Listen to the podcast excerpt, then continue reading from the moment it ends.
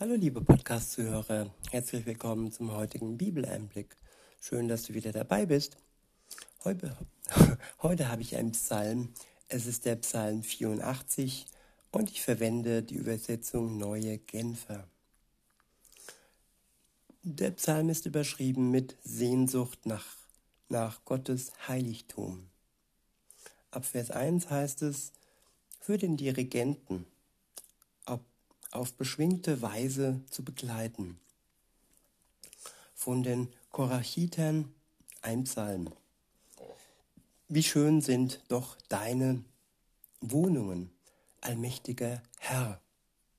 Ich sehne mich von ganzem Herzen, ja, ich verzehre mich vor Verlangen nach den Vorhöfen am Heiligtum des Herrn.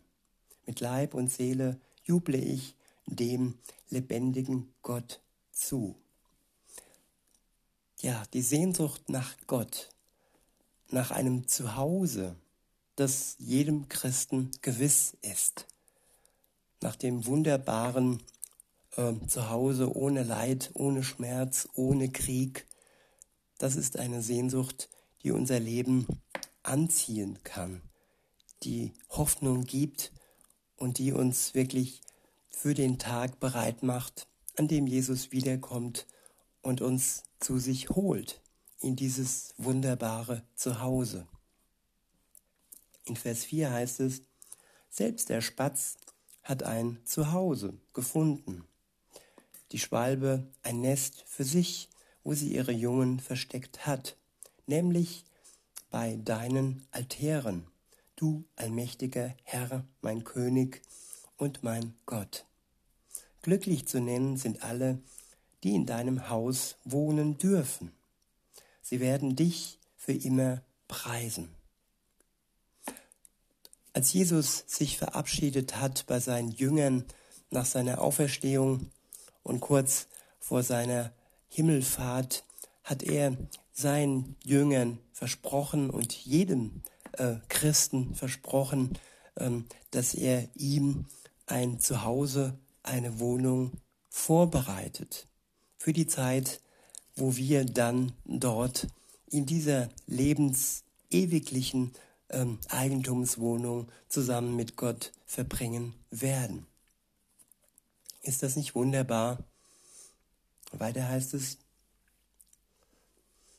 in Vers 6, glücklich zu nennen ist, wer seine Stärke in dir gefunden hat alle die, deren Herz erfüllt ist von dem Wunsch, zu deinem Heiligtum zu pilgern. Ich wiederhole, glücklich zu nennen ist, wer seine Stärke in dir gefunden hat.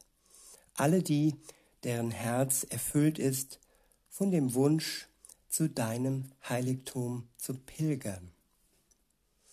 Ja, heutzutage ist es für viele wichtig, Selbstbewusstsein zu haben, die Stärke in sich selbst zu finden. Aber das ist keine Stärke und nicht die Stärke, von dem hier die, Re die Rede ist. Nein, hier ist die Rede von der Stärke Gottes, die er uns schenkt, wenn wir in Verbindung mit ihm treten, wenn er uns erlöst hat, befreit hat von unserer Schuld, dann werden wir gestärkt von Gott persönlich. Wir bekommen seinen Geist, der uns stark macht und der uns ausrüstet für diese schwierige Zeit.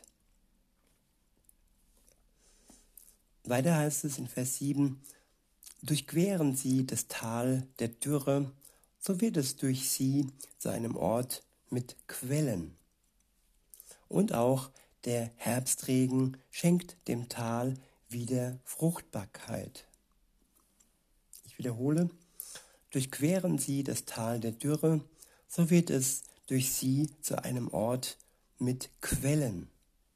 Tja, wenn wir an die Quelle des Lebens angeschlossen sind, dann werden wir auch das dürre Land, das wir durchschreiten, mit unserer Feuchtigkeit, mit unserer ja, Quelle, die aus uns heraus sprudelt, in Form von Worten, Ausstrahlung und unserer Liebe, ja, so werden wir dieses Leben der anderen bereichern.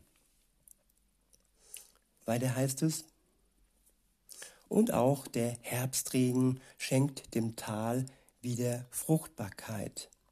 Sie empfangen auf Schritt und Tritt neue Kraft. Ja, das heißt nicht, wir bekommen einmal in der Woche äh, neue Kraft geschenkt, wenn wir ja zum Beispiel im Gottesdienst sind. Nein, wir bekommen Schritt für Schritt neue Kraft von Gott geschenkt, wenn wir dranbleiben an dieser Kraftquelle, an dem Weinstock, der Frucht bringen lässt in unserem Leben. Jesus ist der Weinstock und wir sind die Reben und aus uns hervor kommt dann durch seine Quelle die Frucht, die nötig ist und die dann Gott erfreut. Weiter heißt es, ich wiederhole und fahre fort, sie empfangen auf Schritt und Tritt neue Kraft, bis sie dann vor Gott auf dem Berg Zion stehen. Ja, der Berg Zion, Jerusalem. Dort kam Jesus das erste Mal und dort werden sich beim zweiten Mal alle Christen sammeln. In Vers 9 heißt es, Herr, du allmächtiger Gott, höre mein Gebet, schenk mir ein offenes Ohr, du Gott der Nachkommen Jakobs. Achte doch auf unseren König, der uns Schutz bietet, o Gott. Ja, blicke wohlwollend auf den, der von dir gesalbt wurde. Ein Tag in deinem Vorhöfen ein Tag in deinen Vorhöfen ist besser als tausend andere sonst. Ja, ein Tag in der Nähe Gottes ist besser als tausend andere, wo wir nicht in seiner Nähe verbringen. Weiter heißt es, ich will lieber an der Schwelle stehen im Haus meines Gottes, als dort zu wohnen, wo die Gottlosigkeit herrscht. Denn Gott, der Herr, ist unsere Sonne.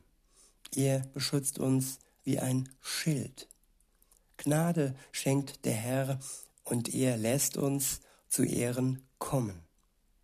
Denen, die aufrichtig ihren Weg gehen, enthält er nichts Gutes vor. Ja, der erste Schritt ist der Wille zur Aufrichtigkeit. Und wenn wir dazu bereit sind, aufrichtig zu sein, zu unserer Schuld zu stehen, sie uns und Gott äh, eingestehen, dann wird unser Weg zusammen mit Gott ein glücklicher Weg werden. In Vers 13 heißt es nämlich, Allmächtiger Herr, glücklich zu nennen ist der Mensch, der auf dich vertraut. In diesem Sinne, liebe Zuhörer, wünsche ich uns allen eine glückliche Zeit. Bis denne.